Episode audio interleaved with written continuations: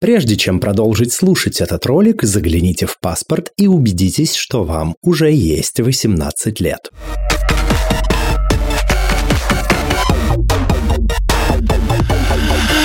Всем квирного дня! Это подкаст «Громче» аудиоприложение к литературному квир-журналу «Вслух» и я его ведущий Лео Велес. В эфире этого подкаста с гостями и гостями мы обсуждаем квир-репрезентацию, литературу, квир-репрезентацию в литературе и множество других важных и смежных тем.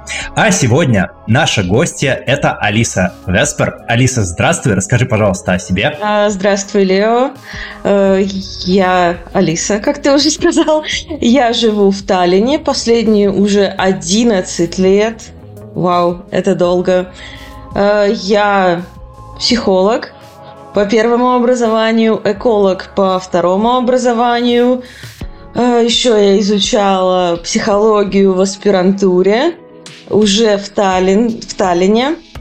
Э, я ее не закончила, но очень однажды хочу это сделать. Я пишу книги, пишу книги лет, наверное, с 20. Хотя истории со мной живут лет, наверное, ну, в общем, с самого раннего детства. Что еще я могу сказать? У меня пять котов. Да, в основном я их подобрала где-то.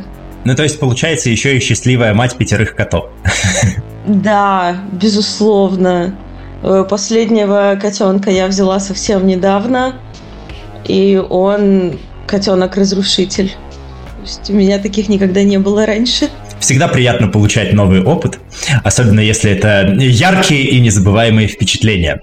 А, мы, безусловно, поговорим обо всех твоих ипостасях а, более развернуто, а пока э, начнем с первого вопроса. Ты писательница, которая в своих работах э, репрезентует квир-персонажей. Почему тебе интересна эта тема?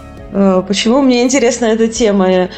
Ну, как сказать, наверное, потому что я сама квир-персонаж. Э, и мне хочется видеть репрезентацию э, таких людей, как я, как-то так. Ну, это в целом вполне валидное как бы желание, так что ничего удивительного в этом нет, а, но приятно знать а, и получить какую-то валидацию. А, в своих соцсетях ты открыто говоришь о своих диагнозах, а именно это раз, расстройство аутистического спектра, и СДВГ. Считаешь ли ты, что нейроотличность – это тоже квир-идентичность? Это такой сложный вопрос. Э, среди аутичных персон э, в три с половиной раза больше шансов э, встретить квир персону. Собственно, да, среди аутичных людей гораздо чаще встречаются ЛГБТК плюс люди. Ты, у тебя есть психологический бэкграунд, а как ты думаешь, ну вот с высоты своего профессионального ракурса, а с чем связана эта корреляция? раз уж она присутствует. Я в первый раз сталкиваюсь с э, этим тезисом. Это довольно сложный вопрос. Мне кажется, я могу, конечно, здесь ошибаться, что аутичным людям, наверное, в принципе, больше пофиг, им все равно на все эти условности, на то, кто какого пола, на то, кто какой, какой идентичности относится. То есть мне кажется, что аутичным людям нравится личность больше, чем э, то, что к ней прилагается гормонально, вот, половые признаки и прочее. Может быть, это не так. Э, может быть, это частично так. Наверное, там есть целый ряд причин, но мне о них э, как-то глубоко неизвестно. Но я правильно понимаю, что ты этот вывод делаешь, руководствуясь своим личным опытом э, коммуникации с нейроотличными людьми? Да. Э, интересный тезис, никак не возьмусь его комментировать, потому что не имею э, каких-то репрезентативных данных по этому вопросу, но зафиксируем. Хорошо. Вытекающий вопрос, а что для тебя квир? Ой, квир это песня группы Garbage, которую я очень люблю, и песню, и группу. Э, вообще очень э, такой тоже сложный вопрос. Я помню, я читала по юности Кона, э, я читала квир-исследования, ну, я так понимаю, квир – это то, что выделяется из вот цис гетера как общности. Вот. То есть, мне кажется, это такой зонтичный термин, э, в котором используют, как, э, который под, э, покрывает много вот разных идентичностей. То есть то, что действительно выбивается в какой-то степени. Угу. А, в целом, примерно так и задумывали квир-теоретики э, этот термин, так что да.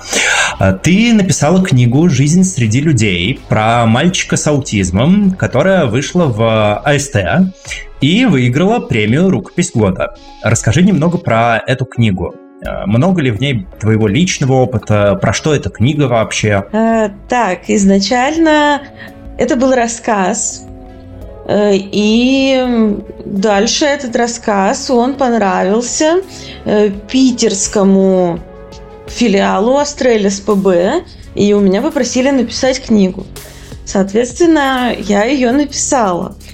На самом деле, в тот момент я не знала, что я аутична.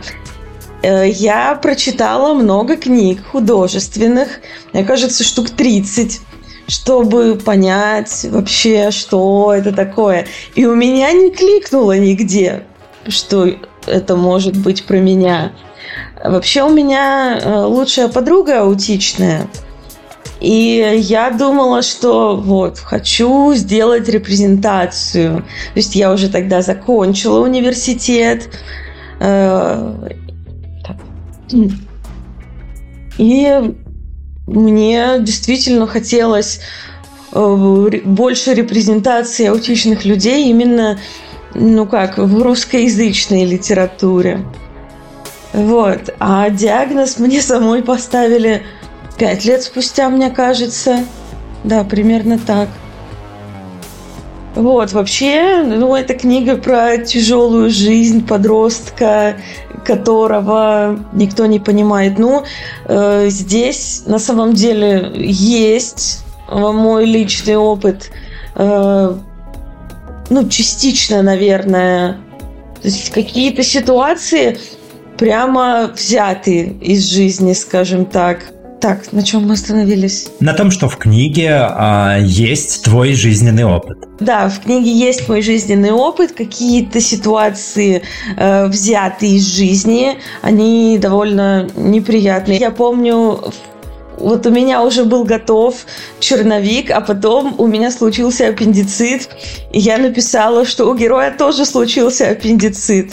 Э, это я очень-очень хотела включить, потому что это был какой-то такой, ну, тяжелый, сложный опыт. Мне нужно было его, видимо, как-то переработать, протерапевтировать. Вот я так и сделала. А насколько сильно отличается твой опыт до того, как ты открыла в себе эту сторону своей личности, как, до того, как ты поняла, что э, ты тоже аутичный человек, и после? Ну, до э, я всегда... Я всегда думала, знала, что, ну, я какая-то странненькая. Ну, потому что мне об этом говорили, э, потому что ну, это видно, когда к тебе как-то так вот относятся. Ну да, люди обычно не стеснялись мне говорили, что я там глупая, что я не умею общаться. Это я свой дневник недавно читала, который в школе вела. Ну да.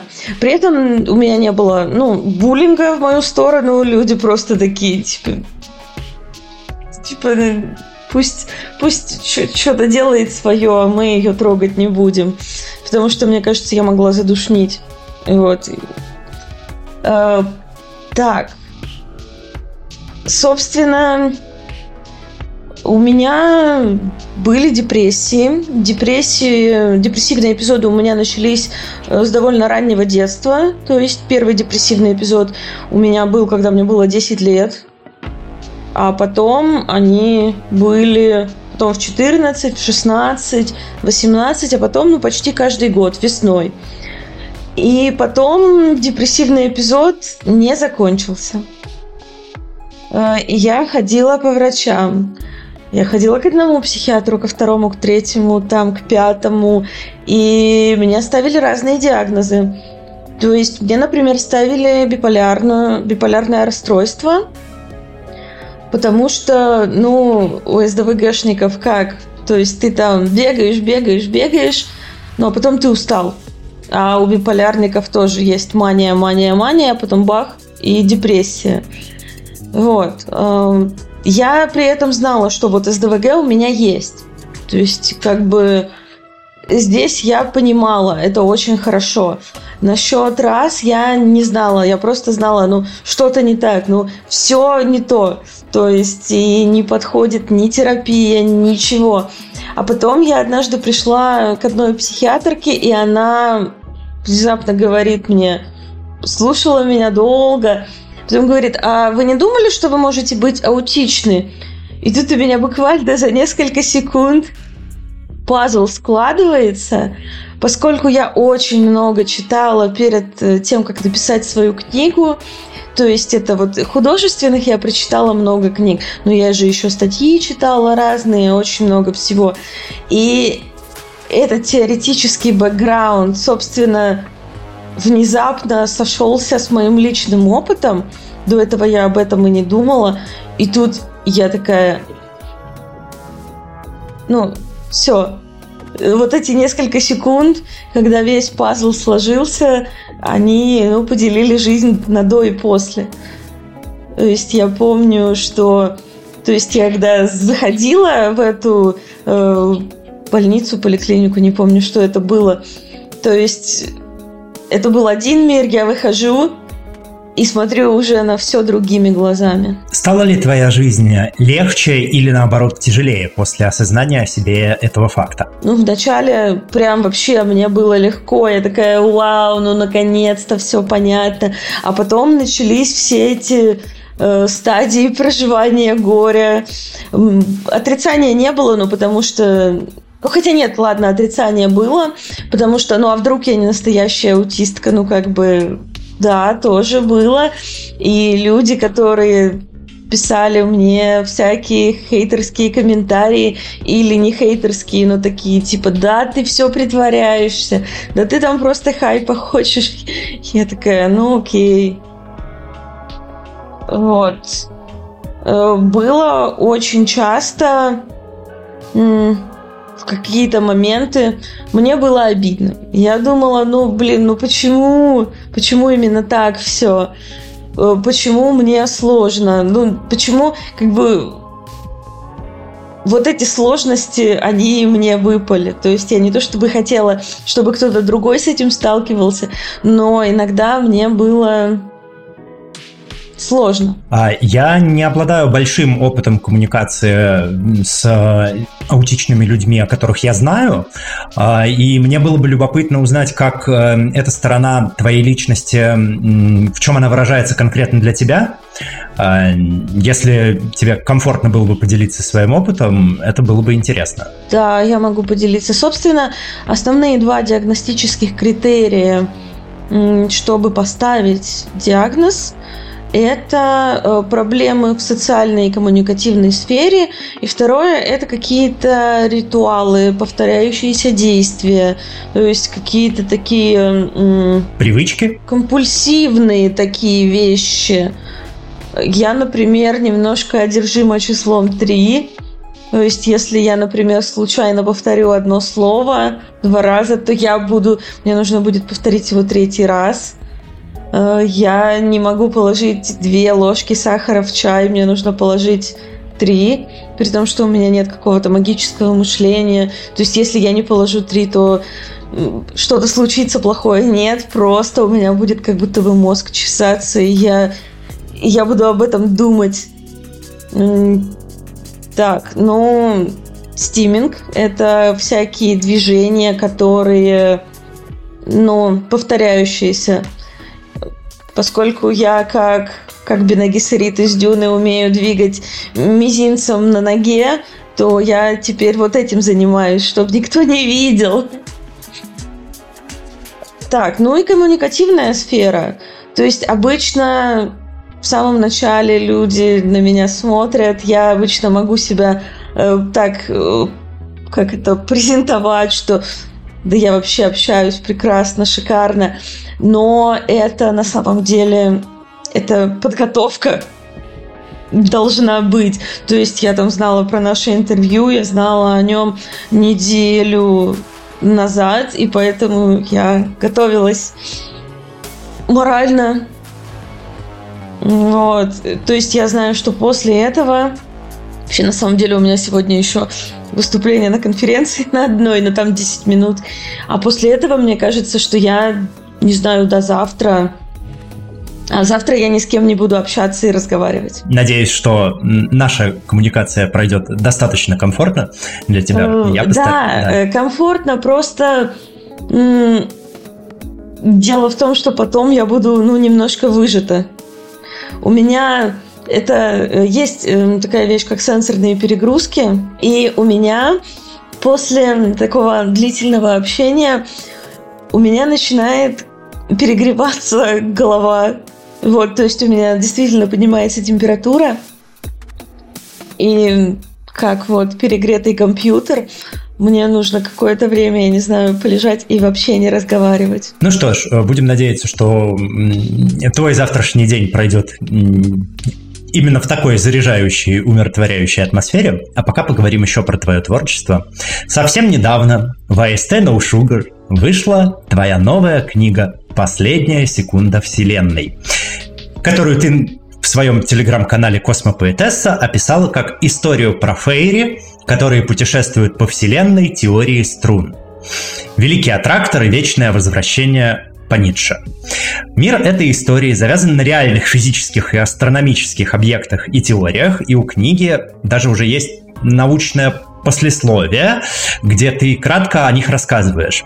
Как ты считаешь, стоит ли требовать настолько продуманного отношения к лору от всех авторов, работающих с фантастикой, фэнтези и другими смежными жанрами, или при наличии качественных и интересных персонажей и сюжета это второстепенно? Ну, я считаю, что требовать, конечно, не стоит. Но мне, например, лично как читательница, очень нравится, когда такое, когда лор продуман, и когда есть действительно какое-то послесловие. В книгах Питера Уотса это есть всегда, и я каждый раз с удовольствием читаю, э, чем он руководствовался, какими теориями. Мне кажется, что есть такое мышление ученого, и ну, как бы не у всех это есть. То есть э, я как человек, который, ну, немножко мозг которого уже заточился именно под, я не знаю, под то, что всегда нужно найти какой-то какой-то пруф, какой-то научный, научный базис. Э, и при том, что я понимаю, что я не могу продумать ну, как бы абсолютно все в своей книге, безусловно. Но какие-то вещи, да, для меня это было важно, но именно для меня. А так, в целом, ну, есть твердая научная фантастика. Она базируется на научных теориях, которые в данный момент являются валидными, актуальными, да. Есть старая твердая научная фантастика, которая уже выглядит, ну вот читаешь, я не знаю, Азимова, это уже ретро-футуризм. Вот. Книги при этом хорошие, потому что человек талантливый. Есть, я не знаю, мягкая, что называется, научная фантастика. И она тоже читается как ретро-футуризм. И если действительно история интересная, если сюжет интересный, если герои хорошо прописаны, то да и можно без всей этой научной составляющей. Мне как бы мне просто повезло среди моих э, близких друзей есть э, ученые, именно которые занимаются физикой. И поэтому я не знаю, я в какой-то момент тот, в тот, тот момент еще не к бывшему мужу могла подойти и сказать, ну вот, мне, у меня есть такая-то идея, мне нужно научный, э, как, э, научную составляющую к ней подбить. И он такой, да, это будет интересно. И да, он мне помогал сильно и до сих пор помогает, мы до сих пор дружим. И, собственно, это очень здорово, что есть люди, с которыми можно обсудить, потому что я больше по экологии, по биологии. Вот. Э, но я не везде могу понять как в физике это все происходит. А ты сама последнюю секунду Вселенной вот жанровой по сеттингу характеризуешь как что? Ну, вообще ее продвигают, насколько мне известно, насколько мне сказали, как weird fiction, то есть new weird. То есть э, weird fiction это всякий Лавкрафт по... Кто еще? Кавка, я думаю, тоже. Вот этот э, я забыла фамилию. Но, в общем, тот, который писал про короля в желтом. Я не знаю, если вы не читали короля в желтом, почитайте короля в желтом. Это интересно. А New Weird это уже новая когорта писателей. Это с 90-х годов. То есть сейчас это в основном Вандермеер, Джефф Вандермеер и Чайна, Чайна Мьевель. Вот. А еще вот Кэтрин Валенте тоже, это женщина-писательница, это здорово, что есть. Король в желтом – это Роберт Уильям Чемберс. Да-да-да, Чемберс, точно. Вот, у него там четыре рассказа, посвященные королю в желтом. Э, вот. Э, я... А, есть вот этот писатель Алексей Иванов – в общем, фамилия Иванов, имя не очень помню, но он написал много популярных именно романов. У него есть один тоже такой вирдовый роман «Корабли и галактика». «Корабли и галактика» он называется. Прям такой, он там вроде бы космос, но такое что-то... В общем, космос, смешанный с магическим реализмом. Вот. Я в какой-то момент поняла, что я не пишу научную фантастику, что у меня на самом деле может история начинаться как что-то супер, такое фэнтези. Последняя секунда вселенной начинается с того, что там, там есть тролли и что-то происходит такое магическое вроде как. А потом оказывается, что вовсе не магическое. То есть я люблю эти кривые дорожки. И да, это New Weird. New Weird — это сочетание фэнтези, фантастики. Ну, и еще добавляют хоррор. Но, честно, я читала. И мне кажется, что это может быть что-то аутичное. Я не вижу хоррора у других писателей. То есть люди говорят там, вот, там что-то криповое происходит а я, ну, наверное, происходит. И поэтому я сама не могу писать хоррор. И и у других не очень вижу его. Ну что ж, это вопрос ракурса. А также на своем канале Космопоэтесса ты рассказывала о своей книге про Марс и машину времени в жанре который ты определяешь как философскую фантастику. Ты упоминала, что в этой книге есть квир-персонажи, и в связи с этим вопрос. Будешь ли ты пытаться ее издать?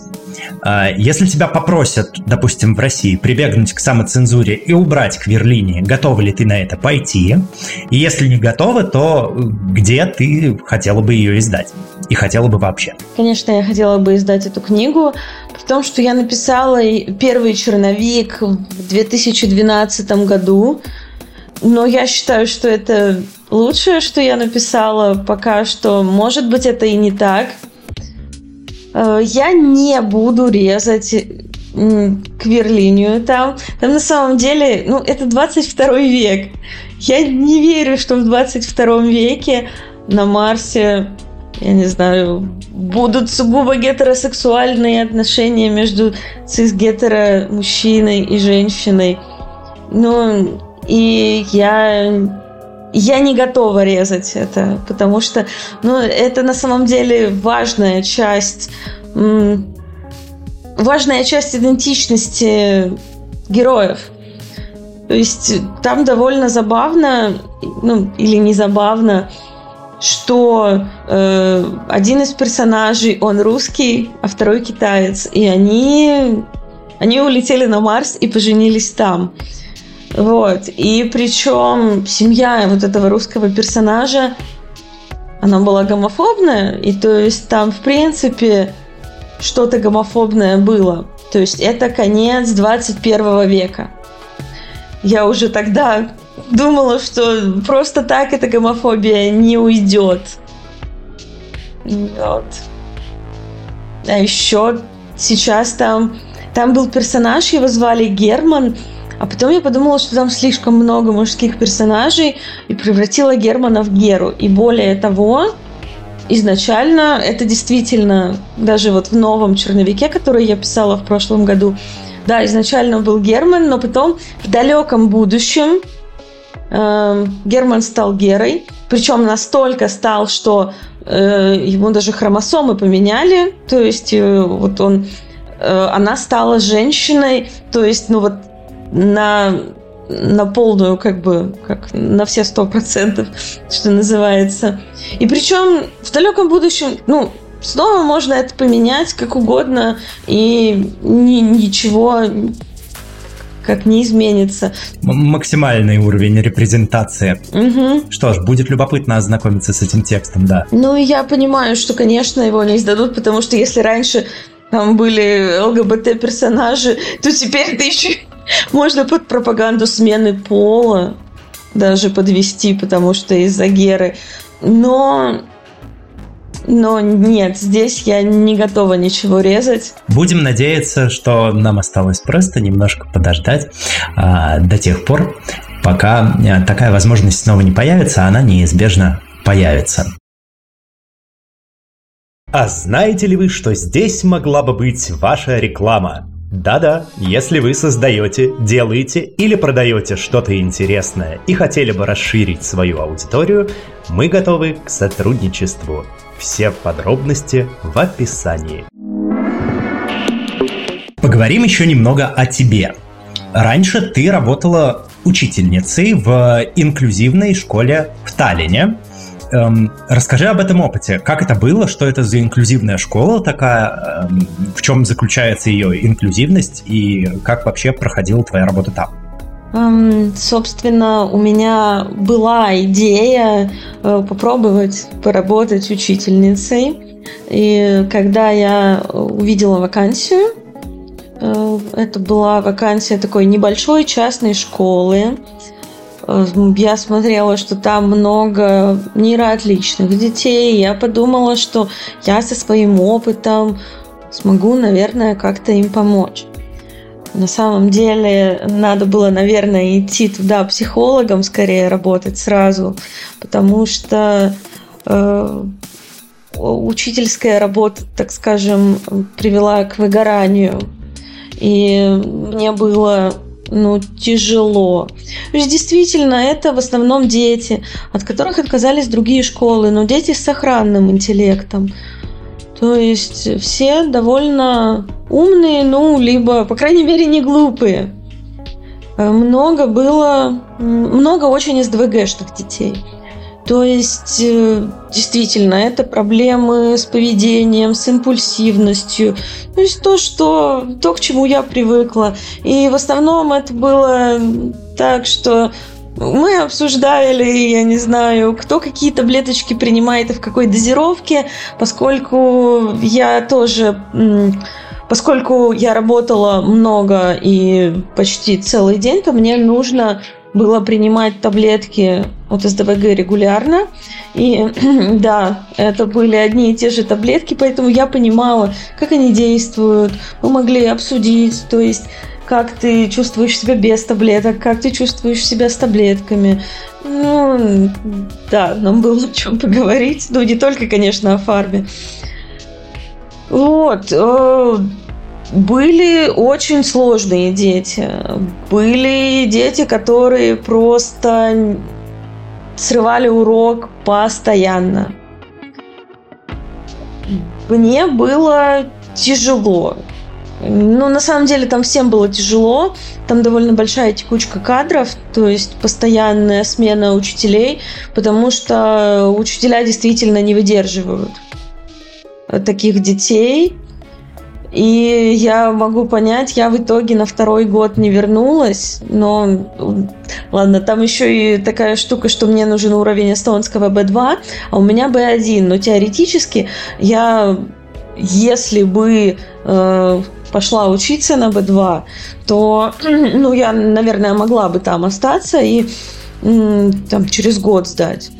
Я не знаю, но меня действительно очень сильно, как, в общем, я выгорела. А еще там был момент, после которого у меня случился ПТСР. То есть э, там я... Это был мой урок, и один мальчик начал душить другого подушка, а я не сразу поняла, что происходит. И я после этого немножко изменилось все в моей жизни. Мне было очень от этого тяжело. И причем как-то все-таки, ну да, это бывает. Я такая, хрена себе бывает. Ну все закончилось благополучно? Да, закончилось благополучно. Но я после этого уже не смогла нормально, ну, как-то встроиться и э, преподавать. А дети взрослые? Это был шестой класс, то есть, я не знаю, сколько лет, 11, 12. Я не знаю просто, во сколько в Эстонии идут в школу, если в 7. Э, в 7 лет идут, но там обычно в ту школу приходят, там тоже там могут потерять год, потому что приходится заново программу осваивать. Вот. Мне кажется, что лет 12 было. В общем, опыт был довольно непростой. Непростой. И причем там многие учителя жаловались на то, что там, я не знаю, учитель, ой, учитель, э, что ученик посылает их на три буквы, и ну, им от этого было плохо. А, а меня никто не посылал на три буквы, но я так ждала, я так думаю, ну, ну блин, ну давайте уже. Вот, а если кто-то что-то пытался, ну, я не знаю, как-то границы продавить, я не знаю, то я в основном просто начинала смеяться, потому что, ну, ну, ну, я не знаю, что 13-летка мне может сказать такого, я не знаю, от чего я буду расстраиваться. Да ничего. Меня никто не послал даже ни разу. Ты ждала, но этого не случилось. Я ждала, да, прям. Готовилась к этому. Ну да, я прямо, ну, мне хотелось, чтобы э, ну, вообще посмотреть, как это. Но нет, у меня такого опыта не было. Ну что ж, даже не знаю, э, сочувствовать или радоваться за тебя, что у тебя не было такого опыта. Лучше бы у меня был такой опыт, чем вот опыт с той подушкой потому что то меня действительно, ну, очень сильно на меня повлияло. Мне кажется, что мне нужно будет это проработать с психотерапевтом. То есть я только недавно поняла, насколько вот эта ситуация на меня действительно повлияла. А сейчас ты, э, я так понимаю, работаешь психологом и ведешь частную практику. Да, именно этим я и занимаюсь. Э, собственно, я работаю сейчас из дома. Это прекрасно. У меня есть котерапевты, пять штук. Вот. Э, я работаю с аутичными людьми, с, людьми с СДВГ, я работаю э, с, нейротипичными люди, людьми тоже. Я ни, никого не дискриминирую. Вот. И я работаю в разных подходах. Недавно я обучилась э, подходу EMDR. Это десенсибилизация и переработка движением глаз. То есть это очень хорошо помогает как раз при ПТСР. э, при каких-то таких вот э, травматических воспоминаниях. Действительно, я вижу, как это работает, я вижу, как людям становится легче, и я очень радуюсь. То есть, ну, мое первое образование психология. Я действительно, я хотела, ну, как, с подросткового возраста помогать людям. И мне кажется, что у меня это было, потому что я хотела додать то, чего не получила сама. Вот. И сейчас я это уже дополучила. То есть тоже я работала с психотерапевтом, конечно, как клиентка. Э, я, опять же, ну как-то и отношения, то есть с людьми по-другому теперь строю. И, в общем, теперь я гораздо лучше э, как психолог, чем была там пять лет назад. Что неизбежно происходит, когда ты занимаешься чем-то достаточно долго? Я на самом деле в какой-то момент я ушла из практики, и я решила заняться наукой. Я поступила в Таллинский университет, я, ну, в аспирантуру, и думала, что та тема мне прямо идеально подходит. Это у меня была... Так, я писала про всякие лженаучные верования в среде ученых. Это на самом деле тоже довольно частая штука. И, собственно, я задавала много разных каверзных вопросов, в основном касающихся религии, ну и магического мышления в том числе. Так или иначе, оно встречается да, у всех, наверное, ну, как-то где-то, так по чуть-чуть, может быть. И на самом деле я единственное, что заработала, это... А, две вещи заработала. Там э, депрессию, прямо такую, которая уже не закончилась, и кризис науки. То есть вот у людей есть кризис веры, у меня был кризис науки. Потому что фундаментальная психология как наука находится в большом кризисе. Уже последний, да, до самого начала. Потому что в основном у науки есть какая-то парадигма. Например, в биологии у нас есть теория эволюции. Сейчас это синтетическая теория эволюции, которая объединяет э, генетику и теорию Дарвина, естественный отбор. Собственно, в физике есть теория относительности. В физике, опять же, целых две парадигмы квантовая механика и теория относительности, они друг с другом не бьются, но это другая история – а в психологии такой единой парадигмы нет. То есть у нас нет понимания вот такого всеобщего, всеобъемлющего, что такое психика.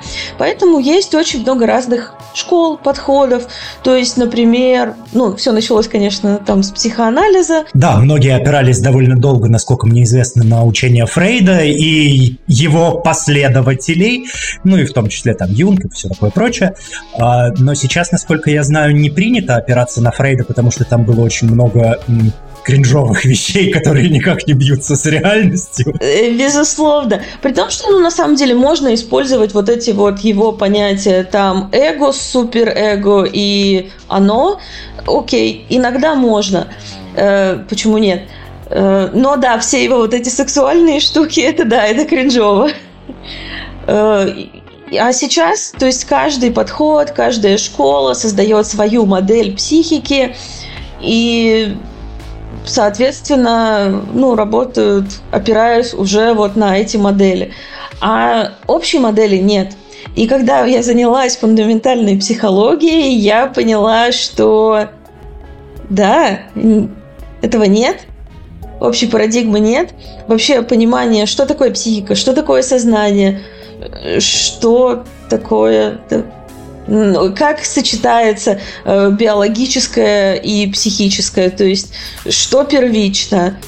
И э, я поняла, что я вряд ли что-то туда привнесу, и я до сих пор думаю, какой ужас. И вроде бы сейчас я думаю, что, может быть, я вернусь, но абсолютно поменяю тему и буду более местечково, то есть не вот глубоко копать, а, не знаю, изучать э, какие-то вопросы, касающиеся нейроотличных людей. То есть это то, что я могу сделать, это то, что мне интересно, это то, где я действительно могу что-то, не знаю, додать, вот, что-то привнести, как как ученая и как психологиня. Продолжение научной и образовательной темы. Э, сейчас на фигбуке выходит твоя история «Не открывайте окна, снаружи тролль». Это история про квир-ученых в университете, из которого нельзя выбраться. Возвращаясь к разговору о том, что для тебя квир, не считаешь ли ты, что ученый — это уже сама по себе квир-идентичность? И как вообще пришла мысль э, в такой любопытной концепции создать историю? У меня давным-давно бродила эта идея написать про университет. Я, получается, я недавно подсчитала, сколько лет я проучилась в университетах, начиная вот с первого. 14 э, лет. Потому что у меня еще есть третья магистратура, которую я не закончила. Но я думаю, что я в этом году пойду и 15 год буду. Вот. Да, вернусь вначале в магистратуру, в третью, закончу ее, а потом в аспирантуру.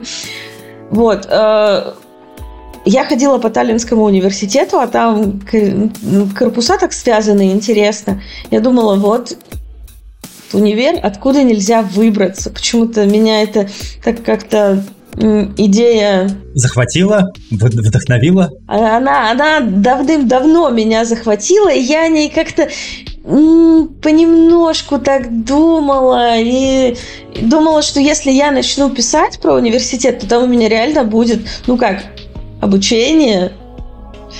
Оказалось, что нет.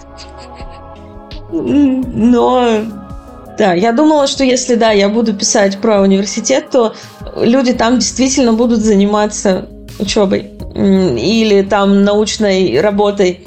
Нет, там правда есть сюжет. Внезапно. Э, насчет квир-идентичности ученых. Это такой интересный вопрос. Да, я о нем думала. Что я заметила, ну, то, что среди ученых много СДВГшников. То есть, с одной стороны, это как будто бы так странно, потому что ну, это же неспособность сосредоточиться. Э, это, ну, как-то сложность в доведении до конца таких длительных каких-то проектов.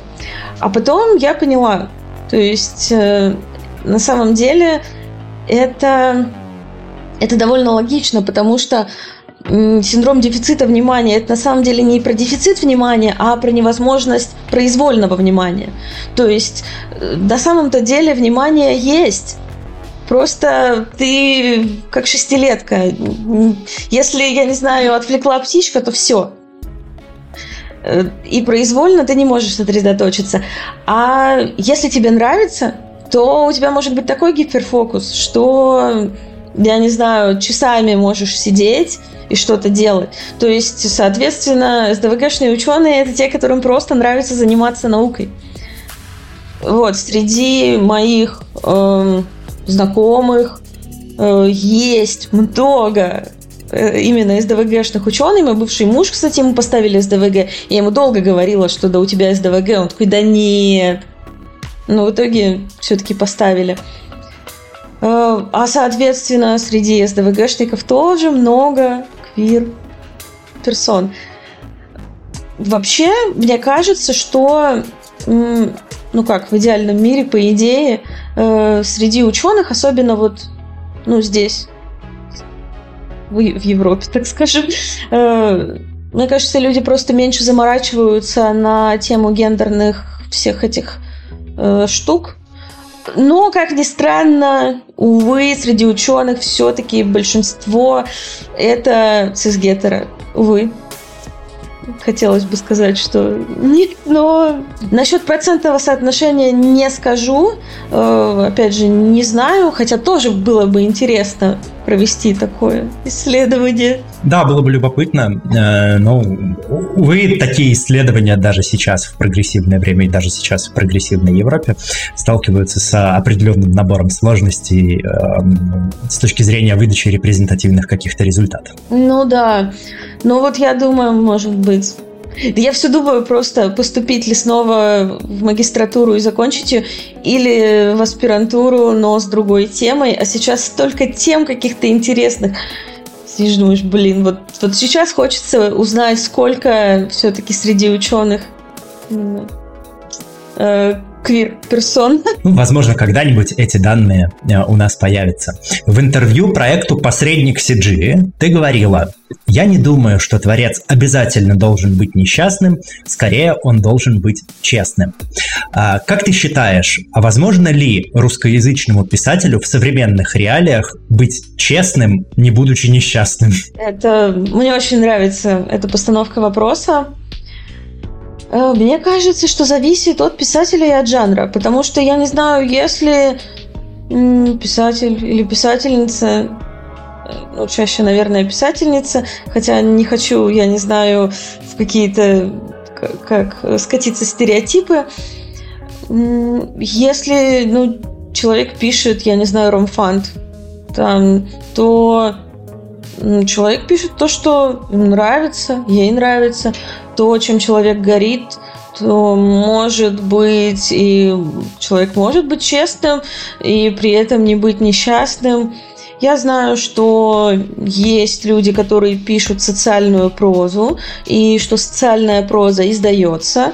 Например, э, моя подруга э, Уна Харт, у нее в Альпине выходит в феврале 24 года книга про э, мальчика или про уже молодого мужчину, который узнал, что его отец серийный убийца.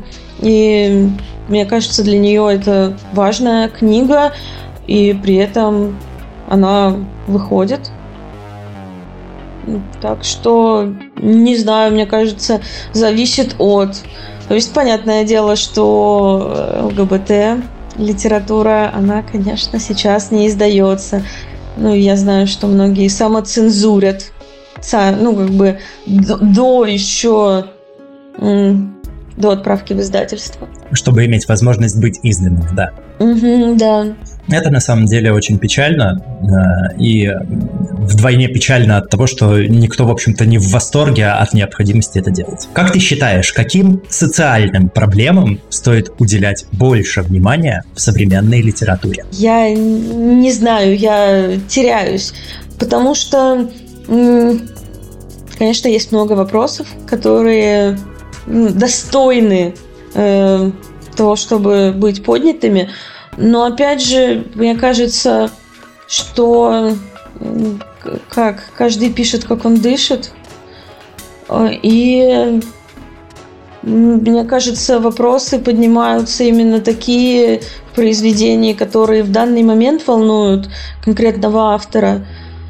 То есть я в какой-то момент, не знаю, у меня, если я там читаю свое, перечитываю, то ну, я могу сразу понять, о чем я в тот момент думала. Ну, то есть, на твой взгляд, нету каких-то более или менее заслуживающих внимания вопросов, все зависит от ракурса конкретного автора, что для него важно. Ну, да, я, ну, я бы хотела, конечно, может быть, какие-то э, конкретные э, книги читать, но опять же, я читаю фантастику. Я, многие считают, что фантастика это вообще такой, ну, низкий жанр, но я не знаю, я хочу такие книги, я не знаю, как какая-нибудь Дюна Фрэнка Герберта, где поднимаются, ну, актуальные вопросы, власть, экология. Сейчас, мне кажется, это вообще супер актуальная книга.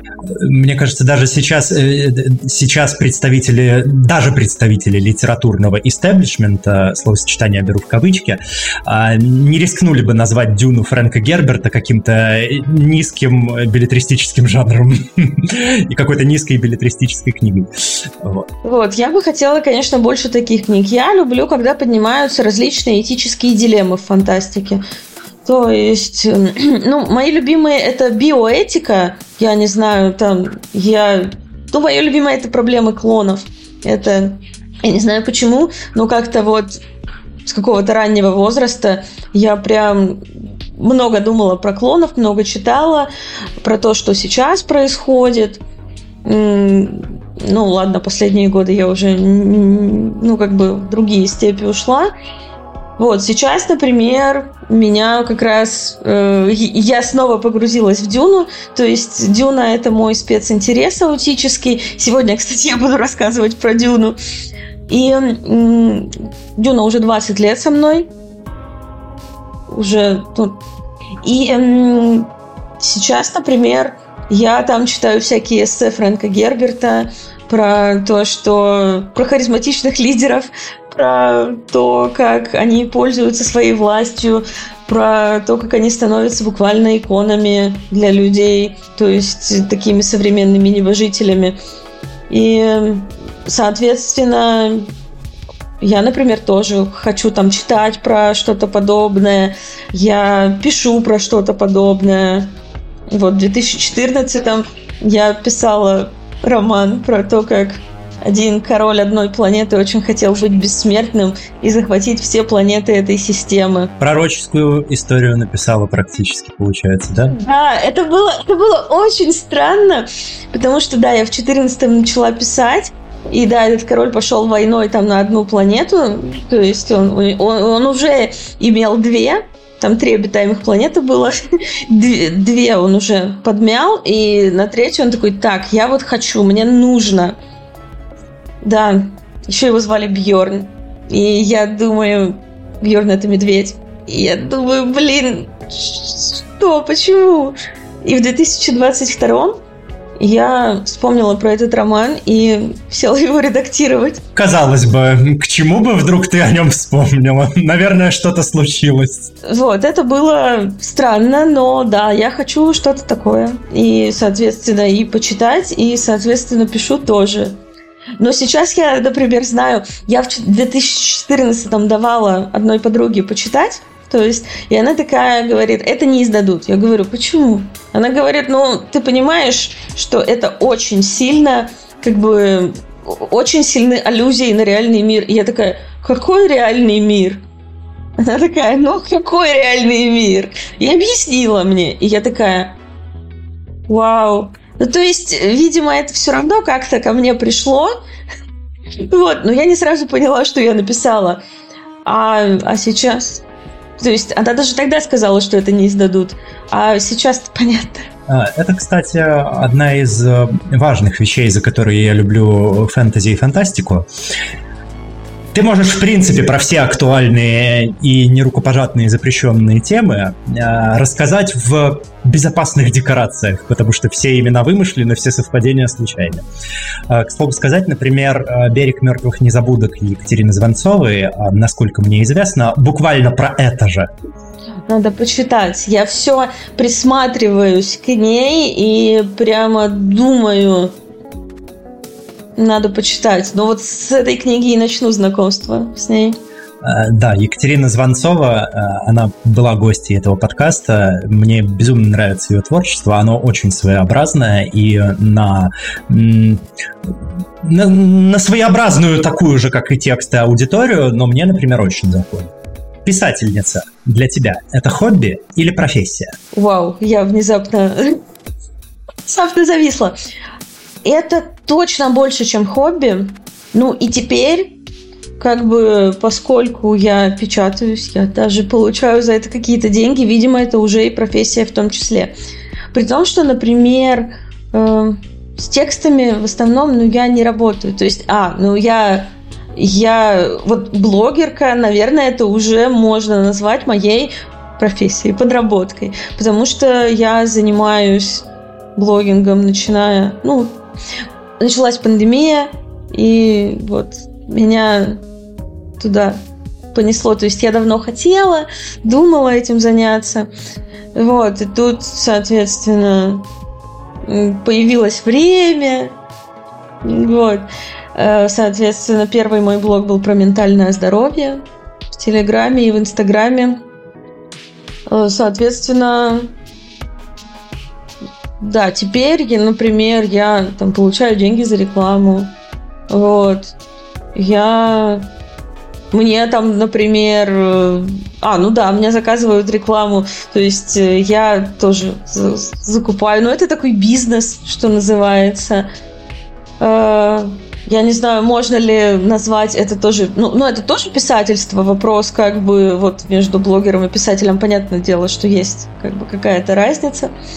Но тем не менее, вот я работаю с текстами. Ну и книги я пишу Постоянно, всегда. Главное, чтобы был под рукой компьютер. И я на самом деле долгое время не издавалась. Я как-то писала в стол, а потом я подумала, да, да что я парюсь, не знаю. Вот. А опять же, у меня было много, ну, у меня почти везде есть ЛГБТ-линии. То есть, и когда я начала писать, то есть в когда у меня был первый роман прямо такой нормальный, а не какая-то фигня, был написан в 2011 году. Там были квир-персонажи, это были две девушки. А, соответственно, потом был Марс. И сейчас я думаю, что... Ну, сейчас на самом деле в редакции лежит еще один мой роман, и я надеюсь, что его тоже напечатают. В нем нет никаких э, в целом да, в нем, наверное, можно сказать, что нет квир-персонажей. По крайней мере, ну, прямым текстом не говорится. Ну и...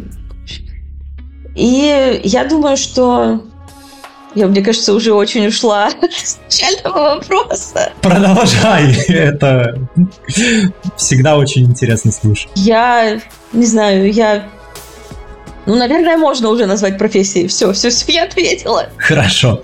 Где еще можно ознакомиться с твоими работами? Так, ну, у меня есть телеграм-канал Космопоэтесса.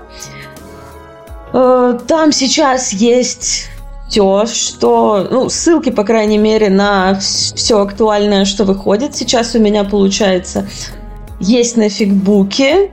Я просто, как кто-то, не знаю, говорил, вот, типа фигбук, это зачем? А я просто не знаю, где там выкладывать еще можно. Ну и плюс на фигбуке аудитория приходит, она довольно активная. Вот. На фигбуке я под именем Алиса Веспер. Недавно, кстати, у какого-то блогера, э, мужчины, фа- который любит фантастику, он писал про мою книгу, и где-то в комментах было, ой, типа, женщина-автор это фу, и кто-то такой, вот, а я на фигбуке видел, если это та самая Алиса Веспер, то, типа, не считайте это ужасно. Ну, вот, так что, да, не считайте это ужасно. Также сейчас выходит на сайте Webtoons, webtoons.com, я не знаю, или нет, я вот сейчас э, не могу сказать, э, комикс по моей истории. И скоро уже совсем скоро. Мы уже готовим. Будет, я пока не знаю на каких площадках, но по «Не открывайте окна снаружи тролли» сейчас мы готовим такую визуальную новеллу. То есть это не комикс, это скорее как у Саймона Столенхага. То есть э, электрический штат, байки из петли, то есть там будет текст и красивые, прекрасные картинки. Вот, будет на русском и на английском. Вот. И сейчас я уже могу сказать, что первая глава на английском лучше, чем на русском. Потому что я работала над ней вместе с, с англоязычным писателем. Он мне очень помог. То есть поменять, ну, как-то улучшить сторителлинг. И я, соответственно, вначале написала на английском, а потом такая, так, теперь это надо переводить на русский. Вот. Так что в основном все в телеграм-канале Космопоэтесса. Подписывайтесь на телеграм-канал Алисы Веспор Космопоэтесса. Там вы найдете множество разных замечательных историй. Если вы наслаждаетесь нашим подкастом и хотели бы нас поддержать, пожалуйста, рассмотрите возможность сделать небольшой донат. Вы можете сделать донат любой комфортной для вас суммы. Можете ознакомиться со ссылками в описании, где будет вся подробная информация. Ваши пожертвования помогают нам продолжать делать то, что мы любим, и мы надеемся, что наш контент продолжит приносить вам радость и пользу. Спасибо вам за прослушивание, и мы надеемся на вашу поддержку. Есть ли книги, которые произвели на тебя особое впечатление и которые ты бы посоветовала к прочтению нашим слушателям и слушательницам? Э, ну, я уже говорила про Дюну, так что, конечно, это, безусловно, она. Причем я больше всего люблю четвертую книгу, а меньше всего первую.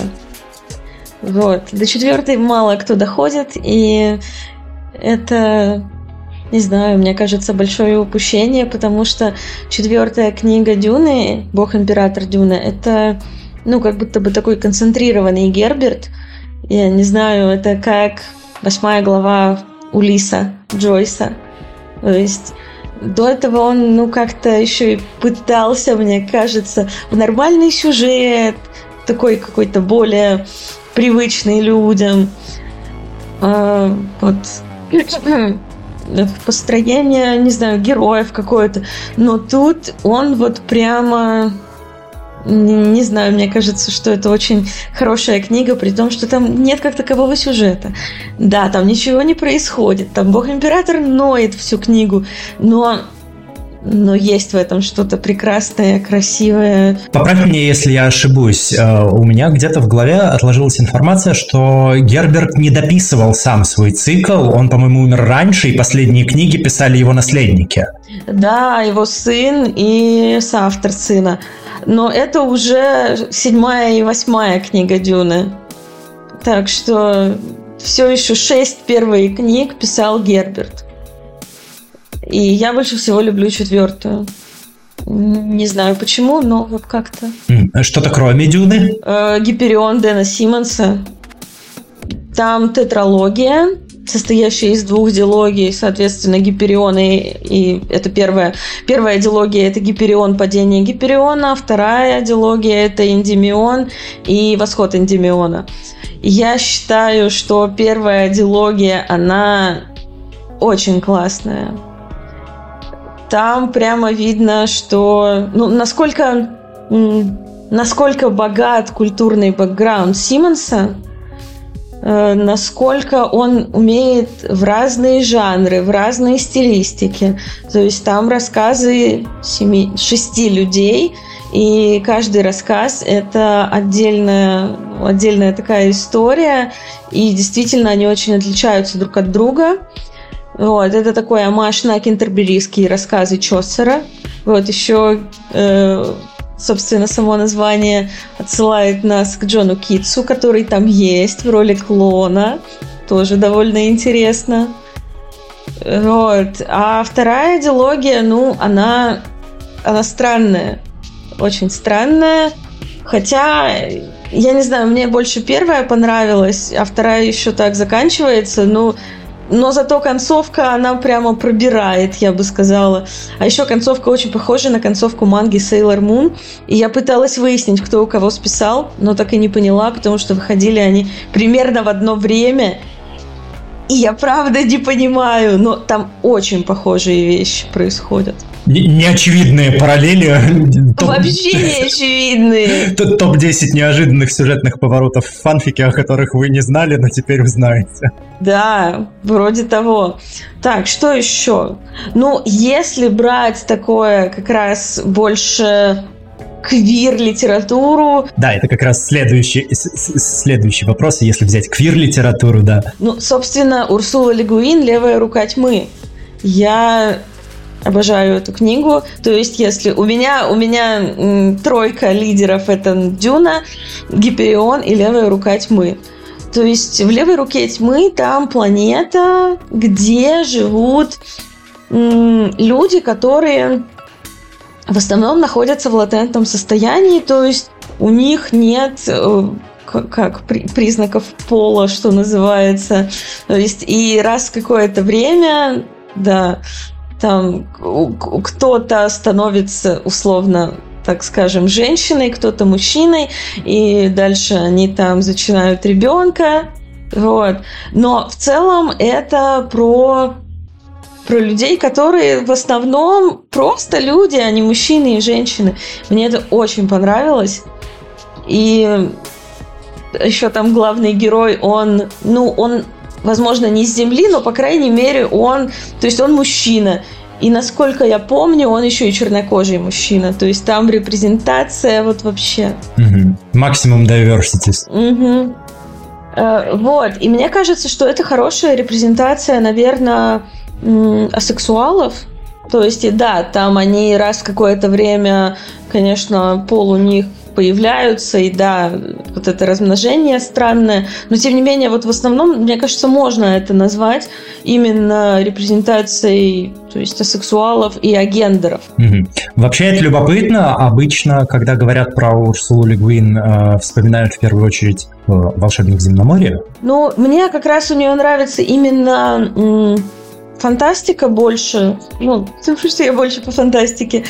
Э, например, у нее вот Хайнский цикл, э, там есть разные способы как э, брака. То есть у нее, у нее есть рассказ один, я причем не помню, как он называется, но там такой брак между четырьмя людьми, то есть между двумя женщинами и двумя мужчинами. Полиаморный получается. Да, причем вот один мужчина, он находится в браке с другим мужчиной и с другой женщиной, а со второй женщиной он как бы не, ну, не взаимодействует. По крайней мере, ну, наверное, теоретически может взаимодействовать, но как-то в рассказе, помнится, там как раз был э, главный герой мужчина. Ему как раз вот вторая женщина не очень нравилась, но ему очень нравился вот этот мужчина и одна из этих женщин. И вот с ними он заключил как раз этот брак, а соответственно, ну, остальные, они тоже то есть были вот друг с другом. В общем, да, мне, мне нравится. Еще из квир-фантастики странный, реально странный, э, Венера плюс X. Это такой, я не помню, кстати, кто автор, но по названию, наверное, можно найти. Это на самом деле очень сексистская вещь, но мне кажется, поскольку оно написано типа в 60-х или даже 50-х, я читала просто для расширения кругозора. Очень занятное чтиво. Тоже, по-моему, там были такие бигендерные э, существа существа, люди. Теодор Старджен. Вот. Старджен. Угу. Вот, да, можно почитать. Еще что э, через миллиард лет Сильверберг, по-моему, Роберт, тоже просто чтобы, чтобы поджечь свою жопу, простите. Эм, э, там там нет гомосексуальных э, персонажей, но там типа такие в тот момент это считалось какой-то супер э, интересной гендерной э, революцией буквально в фантастике. Ну, по крайней мере, по крайней мере, Сильверберг так считал. На самом деле, абсолютно странная вещь. А в чем именно заключается странность? Ну, там, например, главный герой, мужчина, конечно же, он видит, что к девушке, которая ему нравится, буквально домогается ее другой чувак, но он ничего не делает. А потом спрашивает, а что тебя на... Ну, этой женщины. Типа, когда она говорит, ты даже не заступился. А он говорит, типа, да, да что, я думал, ты сама справишься. Она говорит, ну, как бы, ну да, я справилась, но это... Как-то там она ответила э, про то, что насилие это ужасно. Он такой, ой, а тебя что, насиловали, что ли? И ты так читаешь, думаешь, вот это эмпатия. И тут даже дело не во времени, а в принципе, что, ну, это нормально. А потом они еще и были вместе. В чем, по мнению автора, там состояла гендерная революция? Ну, там такие э, отношения между мужчинами и женщинами, они совсем другие. Они такие уже революционные. Но, не знаю, я тоже это почитала для расширения кругозора. И вообще у Хайнлайна есть что-то тоже такое, но я не вспомню сейчас название. Ну, и из такого более нового, тоже фантастику, это неандертальский параллакс Роберта Сойера. Роберт Сойер – это чувак, который написал Flash Forward, «Мгновение грядущего» сериал был. Ну и в целом книга так тоже была более-менее популярна. А, а еще он писал «Квантовую ночь», где Путин был психопатом и чуть не устроил ядерную войну. Написано, по-моему, в 16 году, кстати. Фантастика или реализм? Фантастика. Э, Квантовая ночь называется. Там такая интересная теория, что 70% э, людей психопаты. Ой, нет, 70% людей философские зомби, без своего мнения. И, кстати говоря, есть исследование, что именно примерно у такого количества людей нет абстрактного мышления. Вот. 20% э, людей психопаты, и 10% это прекрасные, шикарные, замечательные люди, которые двигают э, человечество вперед. Вот. Э, такая теория очень топорная, очень глупая, но периодически я понимаю, что я сижу и думаю. Мне иногда, ну как, зачастую мне казалось, что человечество вперед или назад, ну, в общем, в какую бы то ни было сторону двигают как раз психопаты, которые просто не знают, что вот это невозможно, потому что так принято, им это неизвестно, поэтому они и э, двигают человечество куда-то в какую-то сторону. Ну вот, собственно, да, психопатов больше, а вот эти 10% это те самые люди, которые, я не знаю, создатели чего-то, ученые, творцы, художники, писатели. Вот, но я отвлеклась, как обычно. «Неандертальский параллакс» — это трилогия Роберта Сойера про то, как столкнулись два параллельных мира. Наш, сапиенский, и э, неандертальский. То есть в параллельном мире в том э, именно неандертальцы выжили и создали свою цивилизацию, а соответственно сапиенсы вымерли. И там все неандертальцы, они бисексуалы. У них есть партнер мужчина и партнерка женщина. Это мне показалось довольно интересным, но там очень много таких очень странных и кринжовых вещей. Я сейчас... Э, я помню, я читала уже просто, чтобы дочитать, там э, в итоге роман между неандертальским мужчиной и сапиенской женщиной. А, там было кринжово, как... Вот как иногда авторы мужчины пишут женщин, и когда они пишут от лица женщин. И вот как Роберт Сойер пишет, я не знаю, от лица э, женщины такой, ей там типа лет 36 или 40, и как она думает, что вот там она уже вот скоро будет старухой, как у нее там грудь обвисла и прочее. И это может женщина написать, безусловно. Но там вот прямо было понятно, что это написано не женщиной. Причем через такую сугубо патриархальную оптику написано. Ну, даже не то, что патриархальную, но как-то... Я не могу, кстати, сказать, что вот он прямо такой вот патриархальный сам по себе. Нет, мне кажется, он довольно прошаренный, кстати. Но вот все равно вот что-то в этом есть такое. Не знаю. Ну да, конечно, патриархальное. Э, но вот у него вот это есть разграничение. То есть э, это очень вот типа, мужчины и женщины. Э, еще там было что-то гиперкринжовое. Сейчас я только что вспоминала. А, ну то, что э, у неандертальцев социализм, ладно. Вот. Они все рожают в одно время, раз там сколько-то лет. Э, у неандертальцев. А, еще там был чувак. Э, Роберт Сойер очень любит писать про ученых, хотя сам он не ученый. И это очень видно на самом деле. Э, но ладно, там был чувак, белый мужчина, цисгендерный, и он очень, ему очень не нравились квоты, он был вот ученым, и он из-за этого насиловал женщин, которые там получили место в университете.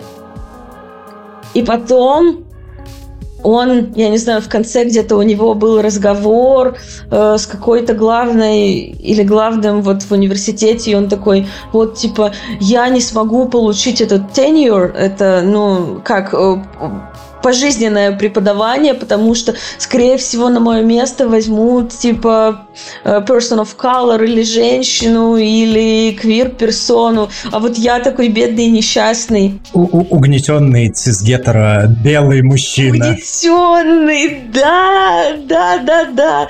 Я не знаю. Ну, Опять же, может быть, в Канаде действительно как-то так, но опять же, ладно, я не буду ну, я не знаю, опять же. Ну, не знаю, Питер Уотс, кстати, тоже классный писатель-фантаст. Он в Канаде живет, преподает, он белый и вроде бы цисгендерный мужчина. К вопросу об этом, одна из лучших мыслей, которые я на эту тему когда-либо слышал. А, люди, привыкшие к привилегиям, воспринимают равные права как дискриминацию. Да, да, безусловно. Это правда так. Это вообще их... Мне кажется, что это... Я где-то читала, что это связано с э, нулевой суммой. То есть... Э, ну, я не знаю, тебе известно это понятие. То есть э, есть игры с нулевой суммой, это если где-то прибыло, то где-то убыло, и мы хотим свести все к идеальному балансу. Да, мне знакома эта концепция. То есть, соответственно, если действительно там женщины получают такие же права, то мужчины думают, что теперь ущемили их. На самом деле жизнь это не игра не с нулевой суммой. То есть не обязательно, что если кого-то э, не ущемляют, то то ущемляют тебя. То есть, да, возможно, как конкуренция становится выше. Но опять же, я где-то читала, что высокая конкуренция это типа хорошо. Вот. Опять же, ну, это все экономические теории, в них я не разбираюсь, честно скажу. Но опять же, ну да, конкуренция выше. Но жизнь такая. Ну да, тот факт, что чья-то жизнь становится лучше, эм, не означает, что твоя становится хуже. А если твоя жизнь становится хуже от того, что чья-то жизнь стала лучше, ну, то это повод задуматься над собой. Еще какие-то книжные рекомендации или, пожалуй, это все? Ой, ну, Питер Уотс, как я сказала, у него после каждой книги есть научное послесловие. Я очень это люблю.